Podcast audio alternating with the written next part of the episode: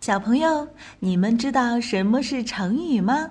成语是汉语词汇中一种已经定型的词组，有固定的结构和意思。成语的背后有很多有趣的故事，了解这些故事有助于理解记忆成语。万能的一休哥总是停不下学习的脚步。这不，这一次他就来到了成语王国，为小朋友们讲述各式各样的成语故事。还等什么？快来听吧！比肩接踵。小朋友们，你们在路上看到相貌怪异的人，会嘲笑他们吗？春秋的时候，齐国的宰相晏子。个子很矮，但是口才却特别的好。有一次，晏子去拜访楚国，楚王仗着自己的国家厉害，对齐国的使臣很不礼貌。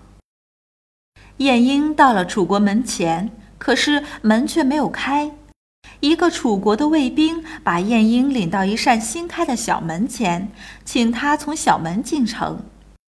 燕子冷笑一声说。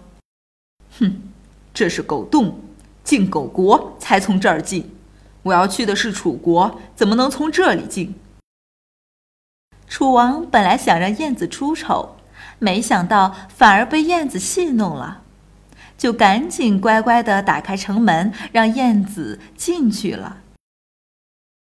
一见燕子，楚王还是很傲慢的问道：“你们齐国难道没有人了？”怎么派你这个矮子来呢？燕子答道：“我们齐国的人太多了，大家走在路上挤得只能肩膀靠着肩膀走路，怎么可以说没人呢？”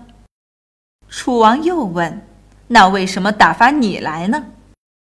燕子答道：“我们齐国的规矩是，非常能干的人才能去拜见厉害的君王。”而像我这样没有能力的人，就只好派到这里来见你了。楚王本想讽刺嘲笑他，想不到反而被晏子嘲笑了。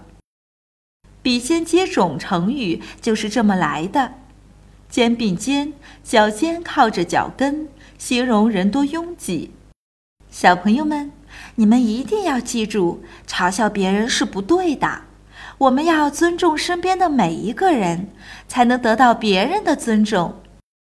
好了，想要了解更多内容，微信关注“一休哥”，记住是艺术的“艺”哦。